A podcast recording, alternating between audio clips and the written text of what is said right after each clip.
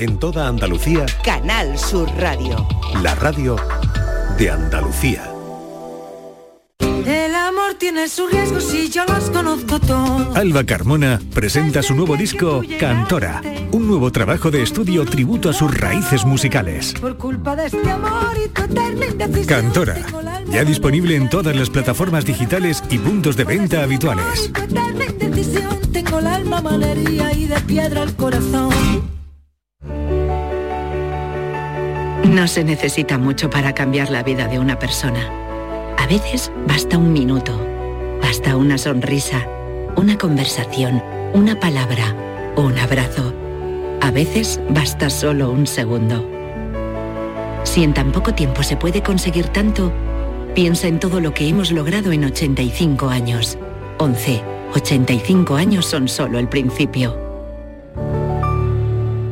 Quiero compartir contigo en Canal Sur Radio el inicio de las mañanas de los fines de semana. Te espero en Días de Andalucía con toda la actualidad, música, literatura, ciencia, entrevistas, cine, flamenco. Los fines de semana puedes disfrutarlos de una forma muy especial en Días de Andalucía. Desde las 8 de la mañana en Canal Sur Radio con Carmen Rodríguez Garzón. Contigo somos más Canal Sur Radio. Contigo somos más Andalucía. La tarde de Canal Sur Radio con Mariló Maldonado. Nueva hora en la tarde de Canal Sur Radio y vamos a recordar a algunas entrevistas, a algunos personajes que han pasado por este programa. Yo no me puedo olvidar de esas entrevistas que, que han hecho sentir a la audiencia, ¿no? Con, con invitados que han traído, pues por ejemplo, no solo su libro, sino también sus experiencias dejando una, una marca en, todos nosotros. ¿no? Eh, algunas entrevistas aquí han marcado un punto de inflexión en el programa, transformándolo eh, no simplemente en un medio de entretenimiento como es la radio, sino en un espacio inspirador. No puedo olvidarme de la entrevista y la charla con Concha Villegas, que ella donó toda su herencia a una ONG. Y claro, le pregunté por qué lo había hecho, qué razones eh, había detrás teniendo familia, ¿no? Espero que no se pierdan la respuesta ni la entrevista ni lo que nos dijo Concha Villegas. Y por otro lado, también quiero recordar la entrevista con Antonio Soler, el escritor, porque esta entrevista mmm, no podemos olvidarla, ¿no? Eh, la verdad es que en el, en el tejido de, de nuestro programa, estas entrevistas han sido esos hilos que, que, han ido formando nuestra particular forma de, de, ver la vida con los entrevistados en una narrativa única. Porque más allá de la información, las entrevistas son esas oportunidades para explorar la complejidad, la diversidad y la humanidad que todos tenemos y todos compartimos. Y eso es lo que hablamos con Antonio Soler. La tarde de Canal Sur Radio con Mariló Maldonado. Nueva hora en la tarde de Canal Sur Radio. Hay escritores que saben cómo iluminar, cómo poner el foco en los rincones oscuros, desentrañando los misterios del comportamiento humano. Hoy nos encontramos ante un escritor que ha elegido, desde mi punto de vista, una tarea colosal. Entrar en la mente y en el mundo de un maltratador a través de un diario.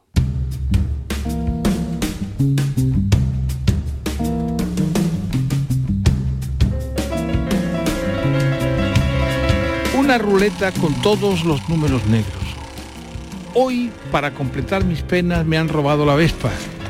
El desgraciado del Lolo puede decir que era una chatarra caminante que solo caminaba cuando le salía de los huevos. Le tenía aprecio, mucho más que a algunas personas, es la verdad, y me era útil. Cuando vi que la moto no estaba y comprendí que me la habían robado, intenté no darle mucha importancia, pensando que podría aparecer y también pensando en las veces que me ha dejado tirado y que ya estaba demasiado vieja. Pero cuando oí decir esas cosas al Lolo, algo se me agrió dentro y unido a lo que ya iba arrastrando estos días, me sacó de X. Mejor dejar eso. Hoy tampoco he visto a mi bicho. No sé cuánto podré aguantar sin ella. Es casi un dolor físico en el diafragma. Una sierra que trabaja despacio y quiero que corra. Que corten los que tengan que cortar de una vez y no sentir esta opresión. Los últimos días solo la he visto a lo lejos, detrás de las cortinas de su casa, husmeando. Yo también miro desde mi ventana por las rendijas de la persiana, pero solo veo su sombra. No sale a la terraza. Su hermano sí.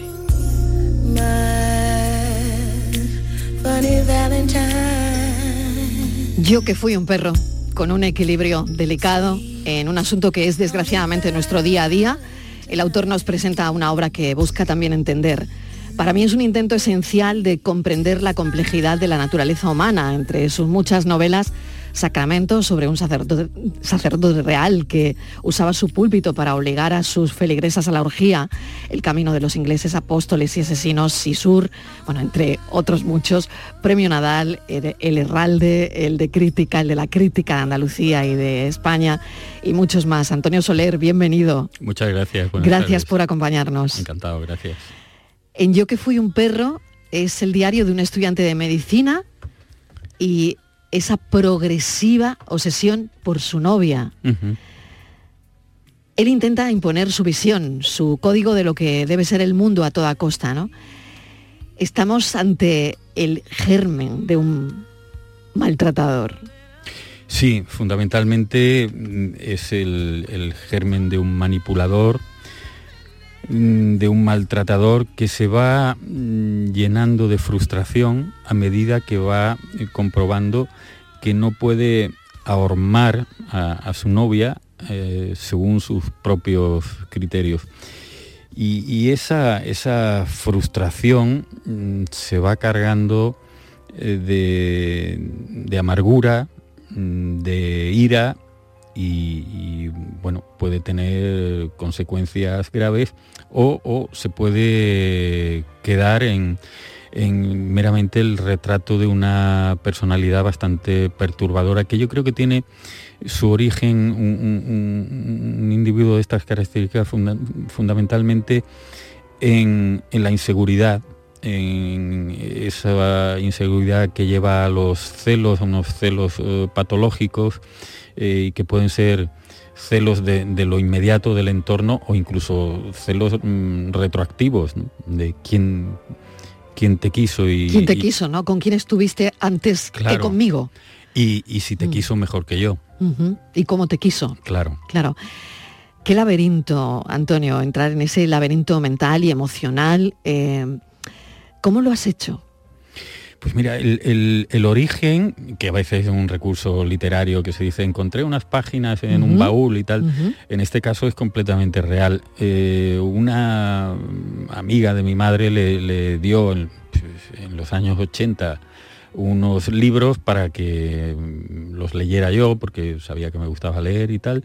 Los dejé un poco de, de lado y dos, tres, cuatro años después eh, ojeando uno de esos libros encontré varias mm, páginas de un manuscrito de alguien que efectivamente era un estudiante de medicina y que eh, estaba obsesionado con, la novia que tenía y que me resultaron terriblemente perturbadores.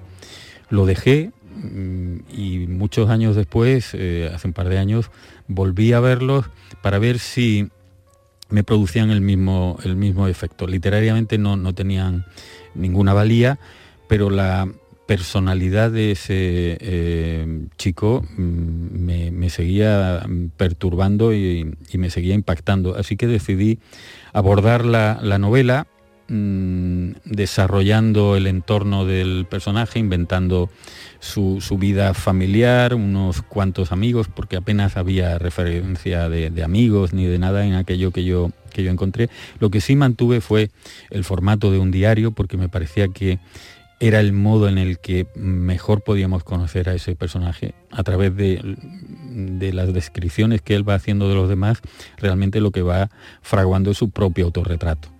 Y lo que también mantuve es, mm, fue eh, eh, eh, ese modo de espionaje que él tenía eh, con, la novia, que parece que vivía en un edificio frente al suyo, de tal manera que la fachada del edificio de la novia se convertía casi en un tablero de Morse. Le iba dando mucha información. La luz está encendida, ella no está, se ha asomado, se ha asomado con qué ropa no me gusta la ropa, que lleva. Bueno, la ropa. La puede ver un vecino. Exactamente, la ropa es, es aquí un uh, habla eh, de alguna forma, ¿no? Eh, de cómo él percibe, de cómo él la percibe, ¿no? De lo que se ha puesto, de lo que no. Hoy, hoy lleva esa blusa blanca que, que me parece que sí, pero luego es que no. Eh, la falda con una raja que se ve más de lo que yo quiero que se vea. Exactamente, que los demás a lo mejor ven lo que yo no quiero que se vea. Mm, cuando empiezo a leer el libro, Antonio, mm, me preocupa una cosa, ¿no? Que pensé, oye, los lectores podrían simpatizar o justificar de alguna manera al protagonista? Yo, yo creo que no. Yo, yo lo que no hago es un, juicio moral. no, lo he hecho en este libro, no lo he hecho en ninguno. Pensando que los lectores son lo suficientemente inteligentes como para que ellos mismos eh, hacer su, su juicio. No, lo, que siempre me ha movido con personajes que a mí me han gustado menos y otro todavía menos, es eh, un espíritu, yo diría, cervantino, pues Cervantes lo, emplea siempre, que es el de la compasión. El, de la compasión no es, no es justificar, ni siquiera creo yo que sea comprender, es bajarte, yo creo que consiste en bajarte al nivel del otro y, mirar el mundo desde, desde, su altura, pero no, no justificarlo ni, nada parecido. Mm. Transcurre para nada, ¿no? Y a medida que va avanzando el libro, para nada, ¿no? Vas, vas entrando ya de lleno en, esta personalidad que te, que te hace sentir incómoda. Sí. Y es lo que yo creo que pretendes, de alguna forma. Eh, cuando lo lees, hay cosas que te incomodan tanto. Sí, no, no, no es eh, complaciente el, libro. No, sé si yo alguna vez he escrito algo complaciente, pero eh, hoy, hoy mismo, esta mañana, un amigo escritor, eh, Antonio Fontana, me, llamaba y me, ha dicho que se ha divertido mucho, que se ha reído mucho con algunos pasajes de, la novela y, me decía, y en algunas ocasiones sabía que no estaba bien que me, que me riera. Por, porque en algunos casos hay ironía y, como también hay otros personajes alrededor de este eh, chico, pues los personajes son, o algunos de los otros personajes son bastante más, más amables. Pero sí, eh, a la hora de, abordar una novela de este tipo, eh, el personaje resulta un poco incómodo y, en determinados momentos mm, nos gustaría cruzar la, calle si nos lo encontramos por la, por la misma acera. Aunque yo creo que todos hemos tenido conocidos, amigos de esas características, que en un determinado momento podían decir, no, es un chico mm, bien, normal, un poco, un poco peculiar, pero un poco celoso quizá, pero eso está bien porque quiere mucho a la chica y eh, yo creo que ese es uno de los, de los peligros. Totalmente. Transcurre en los 80 y, claro, cuando conforme te vas, vas buceando en, en el personaje, en la historia, en la novela, te das cuenta que esto es de donde venimos, ¿no? Y que tal vez nada ha cambiado lo suficiente, Antonio. Eh, yo creo que estamos en, un momento histórico de, absoluto cambio en, multitud de, facetas y en, eh, indudablemente en el, papel de, la mujer y por tanto en el del hombre con respecto a la mujer en una época de, tránsito, de, cambio, en la que muchos hombres están bastante desorientados sin saber muy bien cuál es eh, su papel. Hace poco me decía una amiga eh, que ha trabajado en, estas cuestiones que eh, el, el hombre está buscando una mujer que ya no existe y la mujer está buscando un hombre que todavía no existe. Y hay algo de esto. Mm. Voy a leer un, pasaje del, libro El despertar no fue bueno. Recordé, recordé las sensaciones de la madrugada y al mismo tiempo como si estuviera relacionado algo que había leído en el libro de Baroja.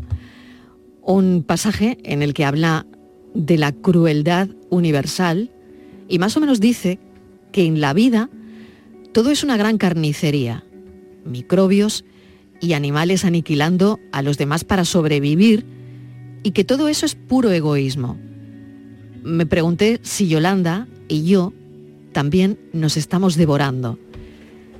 Yolanda, Yolanda es, es la novia, leía a Baroja en ese pasaje que lo hace suyo, pero lo hace suyo a su manera. Sí. Sigue siendo una manera de, una forma de, de su mecanismo de estrategia, de su mecanismo controlador, de su mecanismo de manipulación.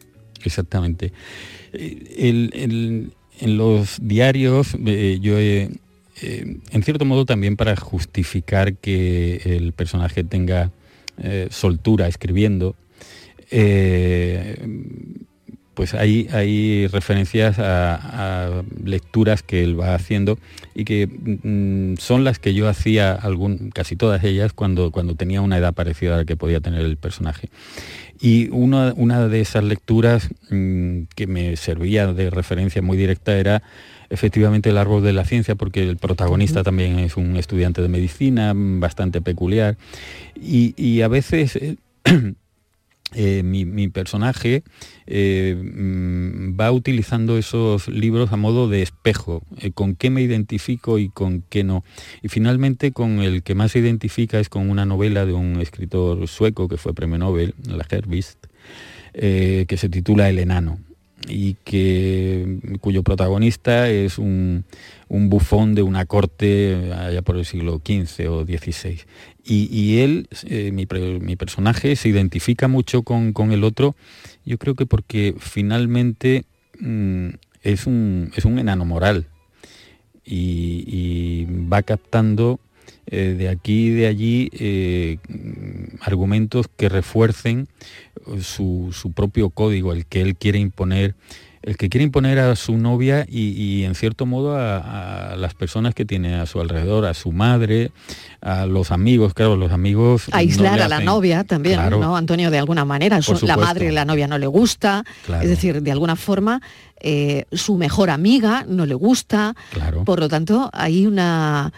Tengo que aislar a esta mujer de, del resto para poder controlarla más, ¿no? Claro, esa es, esa es la cuestión. Está en esa, en esa fase de, noviazgo donde él quiere imponer su, propia, su propia ley. Y todo lo que viene a reforzar eh, la, voluntad de, la novia son estorbos para él. Y yo creo que otra de las cosas que, que tiene un personaje de estas características es que tienen una susceptibilidad mm, muy, muy grande, muy exacerbada, tienen la piel muy fina y una palabra dicha en determinado momento eh, puede estar vagando por su cerebro horas y horas y días y días y creciendo y deformándose según su, propia mirada y su propio criterio. Mm. Hay una canción que también suena en, este libro, hemos hablado ya del libro de, de Baroja, American Pie. Time ago. I can still remember how that music used to make me smile. And I knew if I had my chance that I could make those people dance and maybe they'd be happy for a while.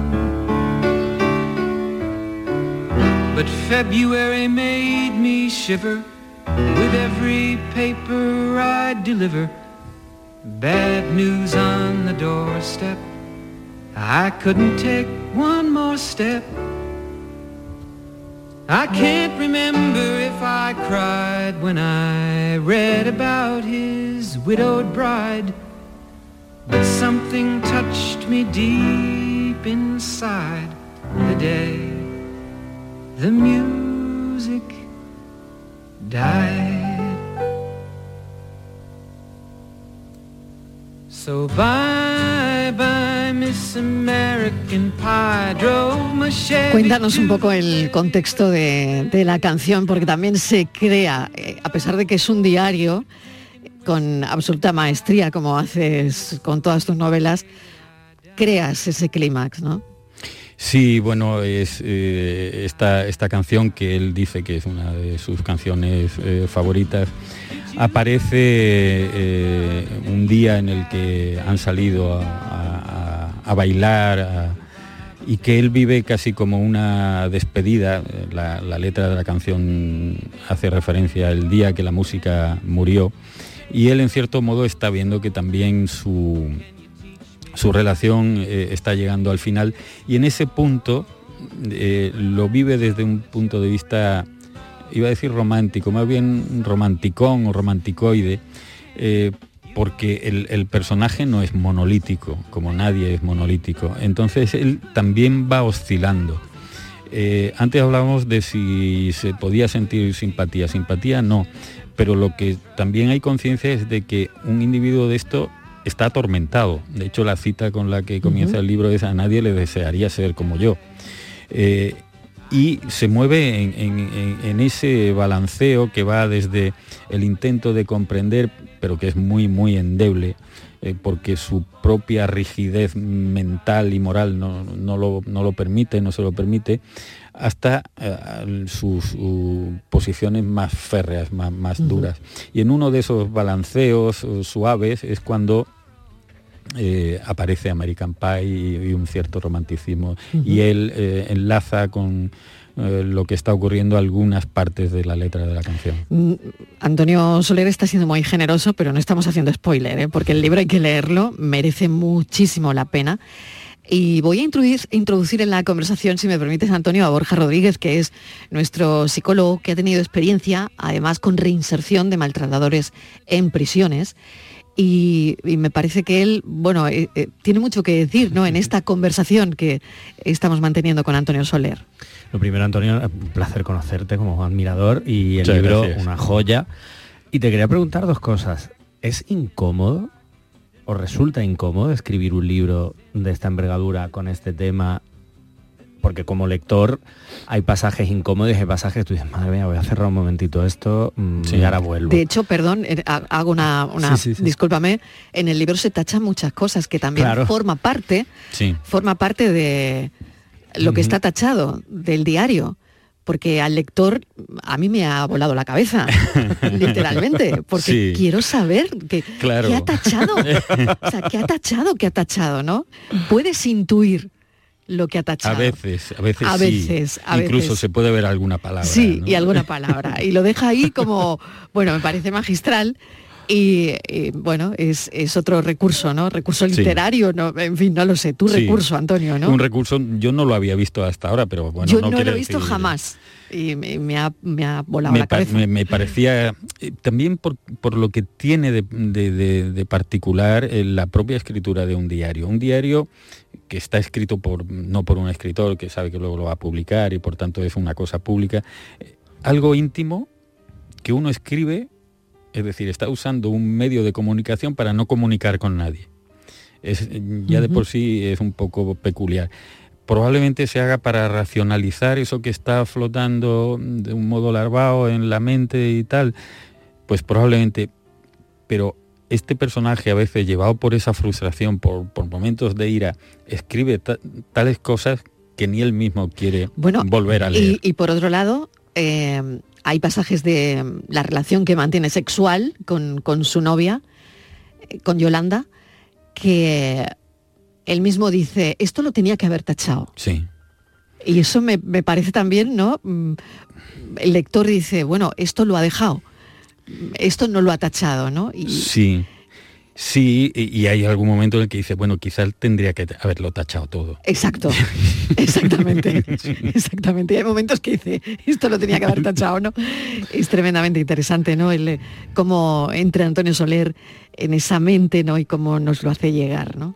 Y sobre todo también, Antonio, es como, porque son diferentes formas de afrontar todo lo que él está escribiendo, de- desde lo tacho hasta lo debería haber tachado, en el fondo es no enfrentarse. Exacto, exacto. Y también te quería preguntar, Antonio, como ha dicho Marilo, yo he trabajado con agresores eh, y con maltratadores, ¿cómo ha sido la documentación o el documentarte para escribir este personaje? Porque es un personaje complejo y en un con una mentalidad, en el caso de los maltratadores, de las que no suele haber una literatura mm. muy amplia, ni una documentación muy amplia, quitando cosas como muy concretas, sobre todo a nivel académico, pero no suele haberlo. Entonces me, me resultaba muy curioso saber tu proceso de documentación en todo esto. Pues el proceso de documentación es haber estado andando por la calle bastante de muchos años no, no, no, no he recurrido a, documentación científica, por llamarlo de algún modo, ni siquiera periodística, aparte de que, mm, desde un punto de vista periodístico lo tenemos... Uh, el día a día, las cifras, ¿no?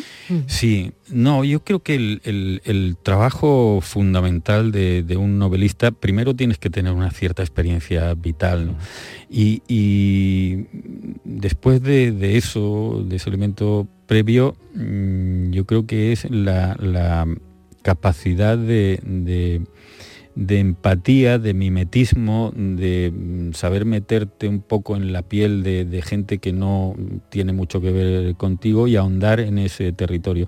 Eh, David Lynch decía algo así como que eh, cuanta más oscuridad eres capaz de descubrir, más luz puedes ver. Y un poco ese ha sido el trabajo a la hora de meterme en ese personaje. Partiendo de esas pocas páginas que, encontré, mm, mi trabajo consistía en tirar del hilo y eh, meterme en ese, en ese tono, imponer yo el mío literario, pero mm, meterme mm, por, ese ojo de aguja pequeño que me había permitido mirar eh, esas páginas esos hombres que se atribuyen derechos y siguen haciéndolo. Antonio Soler, ha sido un placer esta charla. Muchas gracias. Te deseo muchísima suerte. Yo que fui un perro, Galaxia Gutenberg, y de verdad creo que es un libro necesario mm. entrar en entrar en la cabeza, Borja. Sí, sí, tú, lo que, es. tú que has estado trabajando con ellos, creo que es. necesario entrar en la cabeza de estas personas. Y ya para una cosa muy importante que ha hecho Antonio, que es bajar hasta ese nivel de compasión y eh, desde mi punto de vista también entender para poder solucionar todo esto. Pero creo que es importantísimo sin nunca entrar en la justificación porque no la tiene, pero sí en la, en la compresión para poder atajar el problema. Gracias por este libro. Muchas gracias. Antonio Soler.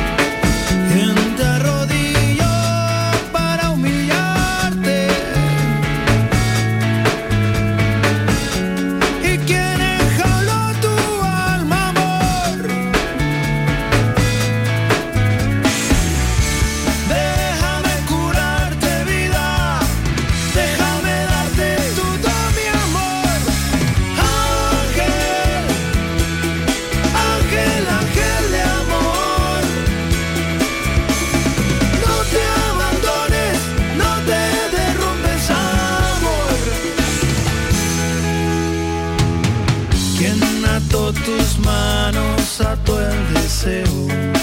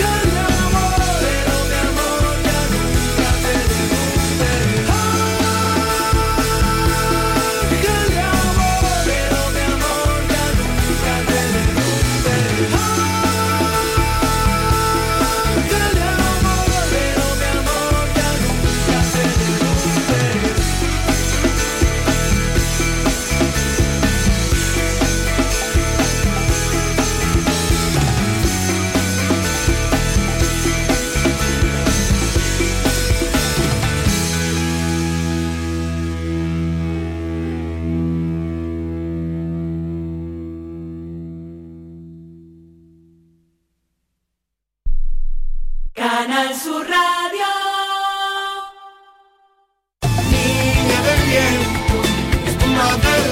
Noches de la Maestranza presenta El Barrio el próximo 13 de septiembre. Entradas disponibles próximamente.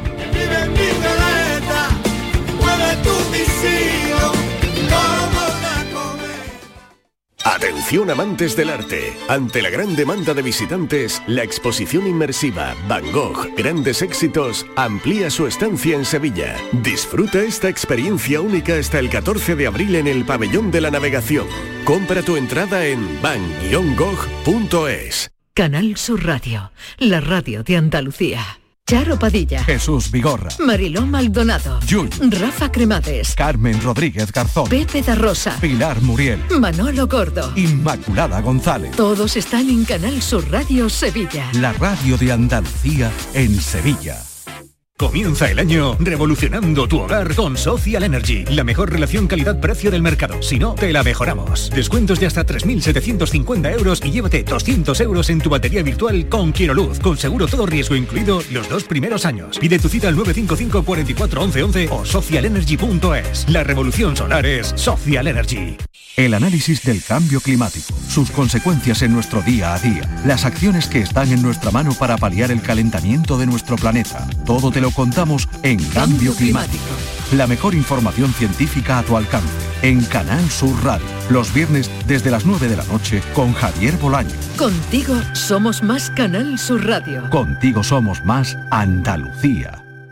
La tarde de Canal Sur Radio con Mariló Maldonado. Ya saben que este programa nunca ceja en su empeño de buscar historias y a veces nos encontramos historias que parecen que están esperándonos ahí, a veces algo escondidas para que las contemos. Llevamos temporadas buscándolas.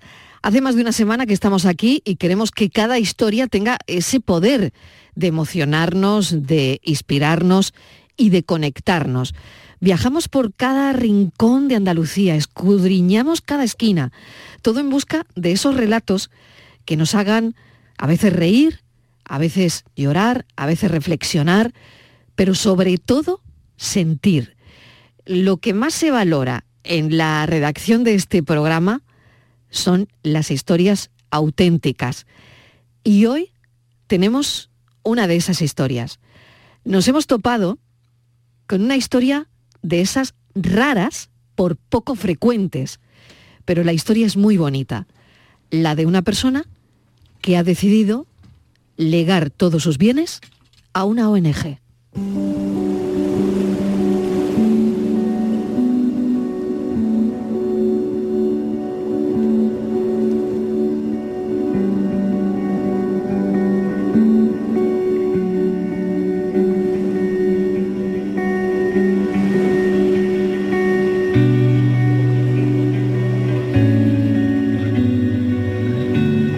Villegas, buenas tardes, bienvenida. Buenas tardes. Mariló te llama, ¿verdad? Sí, gracias por acompañarme, gracias por acompañarnos. Muy bien. ¿Por qué ha decidido usted legar sus bienes a una ONG? Pues yo siempre he tenido desde joven, porque ya soy mayor, pues he tenido siempre inquietudes. mm, ante la injusticia yo me rebelaba, eh, siempre me gustaba estar cerca de la gente que tenía problemas y tal. Eh, ya de mayor, pues eh, estuve, conocí a Médicos Sin Fronteras y me hice socia y voluntaria y llevo pues más de 30 años ininterrumpidos. Yo digo lo de ininterrumpidos porque eso es importante, ¿no? Quiero decir que a mí esa organización me ha convencido a lo que se dedica, a lo que hace y su carta magna pues la conozco bastante y tomé esa decisión. Eh, Concha, ¿tiene usted familia? Sí, yo tengo hermanos y tengo sobrinos. Ya mis padres murieron y yo pues no, no he tenido hijos y entonces yo sé muy bien qué puedo hacer con mis bienes. Y mm, le hago una pregunta que si quiere me la responde y si no, ¿no? ¿Cómo se lo ha tomado su familia? Mi familia en principio cuando yo lo hice, que hace ya años, ocho años, yo no les dije nada. Pero yo sabía muy bien diferenciar lo que son los herederos legales y lo que es la familia. Eh, entonces, herederos legales pues son esos, los padres, los hijos o el marido, ¿no? Eh, yo no me encontraba en esa situación. Y pero tengo mi familia, pues sí, que son los hermanos, ellos son la familia. Pero yo con mis bienes puedo dejarlos a quien quiera. En un principio yo sé que no lo iban a entender. Ellos me conocen, saben un poco cómo funciono, pero eh, yo sé que eso no lo iban a entender y preferí no decírselos en primer lugar. Pero hace dos años se lo dije a, a uno, a mi hermano. ¿Y, y cómo es esa comunicación? Es decir, eh, Concha, usted llega y le dice a su hermano, mira que os he desheredado porque voy a legar mis bienes a una ONG. ¿Cómo es esa conversación? ¿Cómo se empieza esa conversación? Sí, bueno, en principio eso de os he desheredado no, No, no, lo utilizo no. porque no es verdad. O sea, yo he, he- he dejado mis bienes a quien yo quiero porque legalmente lo puedo hacer, ¿no? Este hermano, pues mm, hace dos años, otra hermana mía que murió, mi hermano este cuando murió pensó que Blanca era la que había dejado, dice, me parece que Blanca ha dejado todo a Médicos Sin Fronteras, ¿no? Digo, no, no, quien lo he dejado soy yo. dice, ah, sí, ¿y eso por qué? Y entonces pues yo se lo expliqué. A mí me parece que, que no, que lo puedo hacer legalmente. Yo he ido a un notario, estoy bien informada y he decidido por qué. Porque me parece, para mí es muy bueno que cuando yo no esté, pues en Médicos Sin Fronteras van a seguir salvando vidas, van a seguir ayudando a las personas que más lo necesitan en el terreno de la sanidad, van a estar siempre en aquellos países más necesitados que no salen en la tele. Ahora pues sé que ya han ido a Marruecos, ya están allí trabajando, salvando vidas, ¿no? Y claro, eso para mí es que era tan importante. Digo, si yo tengo un piso, que es lo único que tengo, si toda mi familia tiene piso, tiene vivienda, ¿por qué me voy a sentir, no voy a poder yo disponer de eso y dejárselo a Médicos Sin Fronteras? Mi hermano pues lo entendió o no, él me dijo, bueno, bueno, pues muy bien, pero ya está, ¿no? Yo no he tenido, creo que él lo sabe, pero su mujer y sus hijos me parece que no. Me parece que no, que, Que no. no, Le parece pero- a usted que no, que no, lo pero sabe sí. él, pero que todavía no ha comunicado Me parece. nada, ¿no? Creo, ¿eh? pero tampoco tengo ningún problema. Si no les parece bien, pues yo digo que eso es su problema, ¿no? Viaja usted mucho, ¿no? Sí, he Eh, viajado mucho. Y tiene muchos amigos. Muchos. ¿Por dónde ha viajado? Pues yo diría que por muchas partes del mundo. Eh, en el año 79 es cuando yo empecé a, a viajar en mis vacaciones. Yo he trabajado en la universidad y tenía vacaciones en, en agosto y, y entonces pues empecé primero pues por conocer países de Europa, los que estaban entonces relacionados más bien con la Unión Soviética, porque yo tenía interés en conocer pues Hungría, Yugoslavia, Rusia. Mis primeros viajes fueron así. Luego pues por muchas ciudades de Europa. He estado en China, he ido a, mm, a Argentina, a la Patagonia, que también es otro de los viajes que me ha encantado. He estado en Canadá, en fin, en muchos sitios, ¿no? Siempre pues he viajado, diríamos, en grupo, ¿no? Yo de irme sola o con una amiga y no sé idioma, decir, vámonos a, a conocer, no. Pero de esta manera sí. Bueno, y también conozco bastante España, ¿eh? A mí. España me gusta mucho y ahí sí que he ido y ahí no hay problema de nada, ni de, ni de idioma, ni de poder ir y todo eso, pues sí me gusta mucho viajar. Concha, ¿y cómo percibe usted el mundo después de mm, viajar tanto, eh, de tomar la decisión que, que ha tomado, eh, de estar sola también, de, de alguna forma? Porque usted fue una de esas mujeres que decidió en su época no tener hijos por decisión propia, ¿no? No sé qué se encontró usted en, en aquella época al tomar esa decisión, eh, bueno, o incluso eh, a ser una mujer divorciada, ¿no? Bueno, yo es que creo que mm, a mí el divorcio fue un trauma, como es normal, aunque solo estuve casada seis años, pero en esos seis años ya, ya tenía claro que yo no quería tener hijos. Eh, mi exmarido, pues mm, a él le gustaban, pero me respetaba, ¿no? Y entonces, bueno, pues eran una época muy difícil, porque entonces eso de los anticonceptivos y todas esas cosas no era fácil, ¿no? Pero yo lo decidí y cuando me divorcié, digo, es la mejor decisión que he tomado. Y luego, a partir de ese hecho en mi vida, otra decisión de la que no me arrepiento es la de vivir sola, porque yo vivo sola, pero no me siento sola, que eso es muy importante, esa diferencia. Entonces yo llego a mi casa después de un viaje, yo entraba a mi casa, hoy qué alegría, como en mi casa, no se está en ningún lado, mi casa es muy cómoda, tiene todo lo que yo necesito, una casa pequeña pero muy coqueta, y, y entonces esas dos decisiones las tengo muy claras.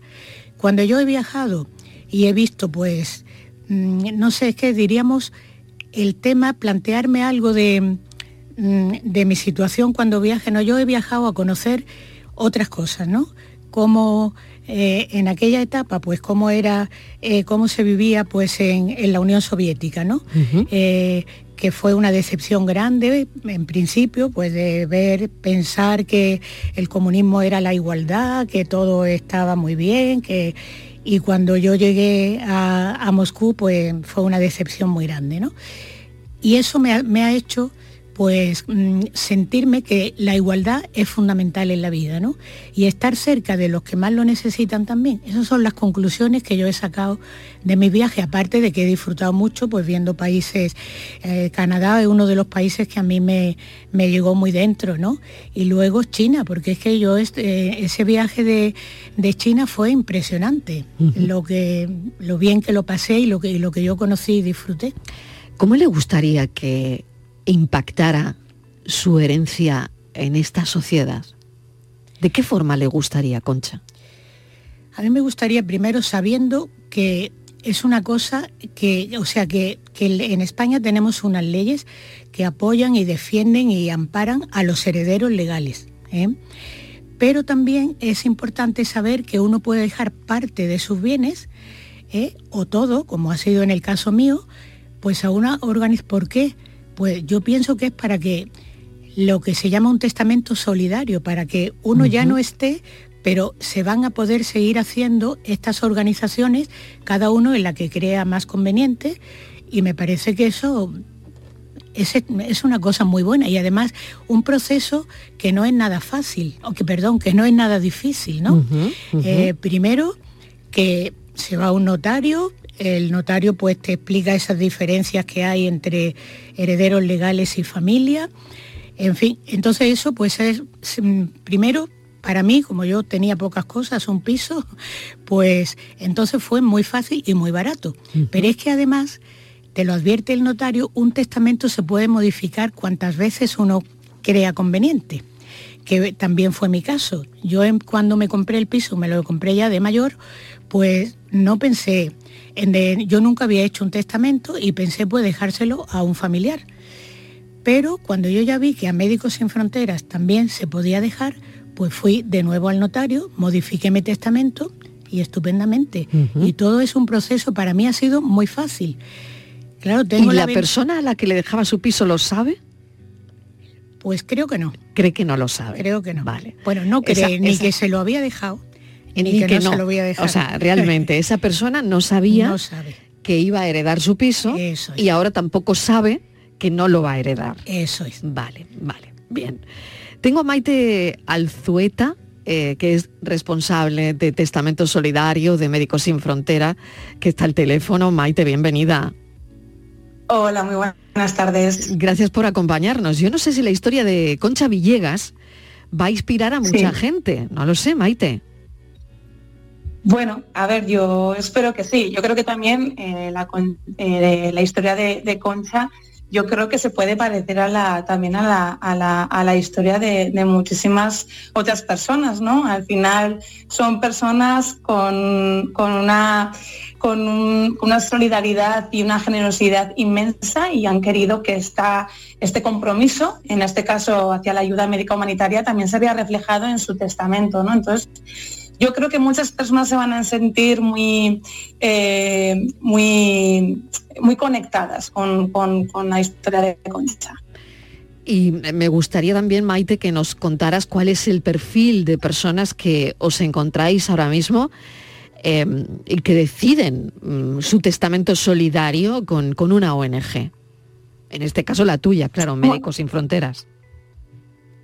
Las personas que deciden eh, por, esta, por, por ayudarnos de esta manera, eh, al final, eh, bueno, suelen ser personas que, que, o bien en la gran mayoría de los casos, pues efectivamente no tienen quizá herederos legales y entonces pues tienen el 100% de su patrimonio para decidir entre qué organizaciones o qué, organiza- o qué organización repartir sus bienes u otros familiares. ¿Eh? Sí que es verdad que en los últimos años pues estamos viendo que aunque haya gente que tenga hijos e hijas, pues está decidiendo ¿no? también eh, quizá aprovechar esa parte de libre disposición que pueden destinarlo a quien quieran, pues también para, para meter a una causa social. ¿no? Em, al final son también personas que no tienen por qué estar eh, en su día a día ser colaboradores de la organización. Eh, en nuestro caso, de hecho, eh, muchas veces eh, las herencias que hemos recibido eh, han sido de personas que nunca habían sido colaboradores con, de Médicos Sin Fronteras, pero que en su momento pues, decidieron ¿no? ayudarnos de esta manera, quizá por bien porque quizá en ese momento económicamente no se lo podían permitir, pero sí que de cierta manera querían ayudarnos y decidieron hacerlo a futuro cuando ya no estuvieran. Maite Alzueta, responsable de Testamento Solidario de Médicos Sin Fronteras, muchísimas gracias por habernos acompañado también y no sé si quieres decirle algo a Concha. Pues bueno, que le mando millones de besos y que para mí es un auténtico placer tener, bueno, tener esta relación con Concha porque es una persona maravillosa y, y la verdad es que somos muy afortunados en Médicos Sin Fronteras de tenerla. Muchas gracias, Maite. No te pases, ¿eh? Maite, Eh, muchas gracias. No, que Gracias a vosotros. yo se lo decía a Maite, lo digo también, que esto que yo estoy haciendo lo hago de corazón, ¿no? O sea que, que me siento con esta libertad de poder mm, hacer esto, ¿no? Y me siento tan feliz de, de saber eso, que esta organización está siempre donde más falta hace. ¿Eh? donde mm, vacunando a niños eh, que, que están, vamos, que si no es por, por- porque Médicos Sin Fronteras llega hasta esos países, esos niños se morirían, ¿no? Simplemente pues porque no tienen acceso a una vacuna, ¿no? Entonces como la, la sanidad es tan, tan importante y, y estar cerca de las personas que, que no pueden disponer de ella, pues para mí es un privilegio hacerlo y me siento muy orgullosa. Concha, ¿cuál es su visión del mundo ahora mismo? La invasión de Rusia a Ucrania, todo lo que está pasando, bueno, el cambio climático, el terremoto en Marruecos, eh, lo- los muertos que se cuentan por cientos en Libia, en fin, con, todo ese panorama que tenemos, la política con, con tantísima tensión, ¿no? En, en todo el mundo, ¿no? ¿Cómo ve usted el mundo? ¿Cómo ve una persona de 78 años eh, la vida ahora mismo? Pues yo lo veo complicada. Veo que tenemos una situación muy difícil, eh, que la ultraderecha está a nivel político, está ahora mismo creciendo de una manera y se está cargando derechos humanos a los que hasta ahora hemos tenido acceso de otra manera, ¿no? Con más facilidad. Pero también, ¿sabes qué me pasa? Que yo ya me siento mayor como para implicarme en esas cosas. ¿Cuál es mi actitud ante la vida? Ser coherente, ser una persona que lo, eso que piensa hay que hacerlo, no hacer daño a los demás, a nivel de mi familia, que aunque yo no les, les vaya a dejar nada de herencia, Yo tengo ahora mismo problemas serios familiares y ahí estoy, ayudo a mi familia, soy capaz también de disfrutar de las cosas que puedo, como es la cultura, que a mí me encanta. Entonces voy mucho al cine, al teatro, a los festivales, a los conciertos, me encanta, ¿no? Y eso a mí es que me da vida, ¿no? O sea que yo eh, estoy un día con una hermana que tengo que tiene Alzheimer, que está muy mal, vengo hecha polvo, pero soy capaz al día siguiente pues, de irme a un concierto de la Orquesta Filarmónica al Teatro Cervantes, disfrutarlo y vivir y decir, la vida sigue, yo no puedo hacer otra cosa, quiero ser coherente, quiero ser una persona honrada y honesta y, y a la hora de votar pues tomo voto a quien, al partido que a mí pues me convence, que ninguno me convence al 100%, pero bueno, en eso también lo tengo claro lo que debo hacer. Concha Villegas, eh, esto más que un acto de generosidad, lo que usted va a hacer, que, que lo es, yo creo que su gesto va a cambiar vidas y es un testamento que perdurará mucho después de que usted se haya ido.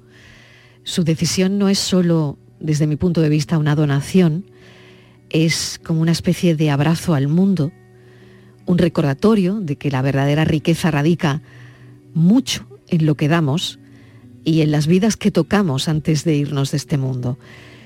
Me ha encantado esta conversación con usted, Concha. Me ha gustado muchísimo. Espero que, que a los oyentes también. Y esta es la historia de Concha Villegas. Muy bien, pues muchas gracias por, en fin, bueno, por, por, por haberme también permitido pues un poco dar mi opinión y mi vivencia desde dentro de- del alma. Mil gracias, Concha. Ha sido un placer. La tarde de Canal Sur Radio con Mariló Maldonado. Contigo somos más Canal Sur Radio. Contigo somos más Andalucía. ¿Quién dijo que todo está perdido?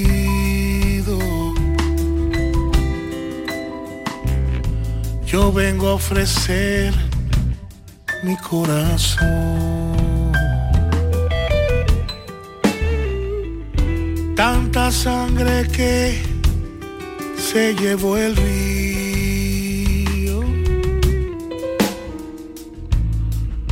Yo vengo a ofrecer mi corazón. No será tan fácil, ya sé qué pasa. No será tan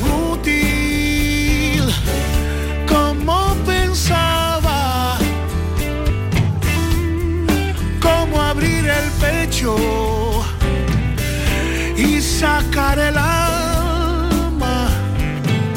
Una cuchillada de amor. Luna de los pobres, siempre abierta. Yo vengo a ofrecer mi corazón.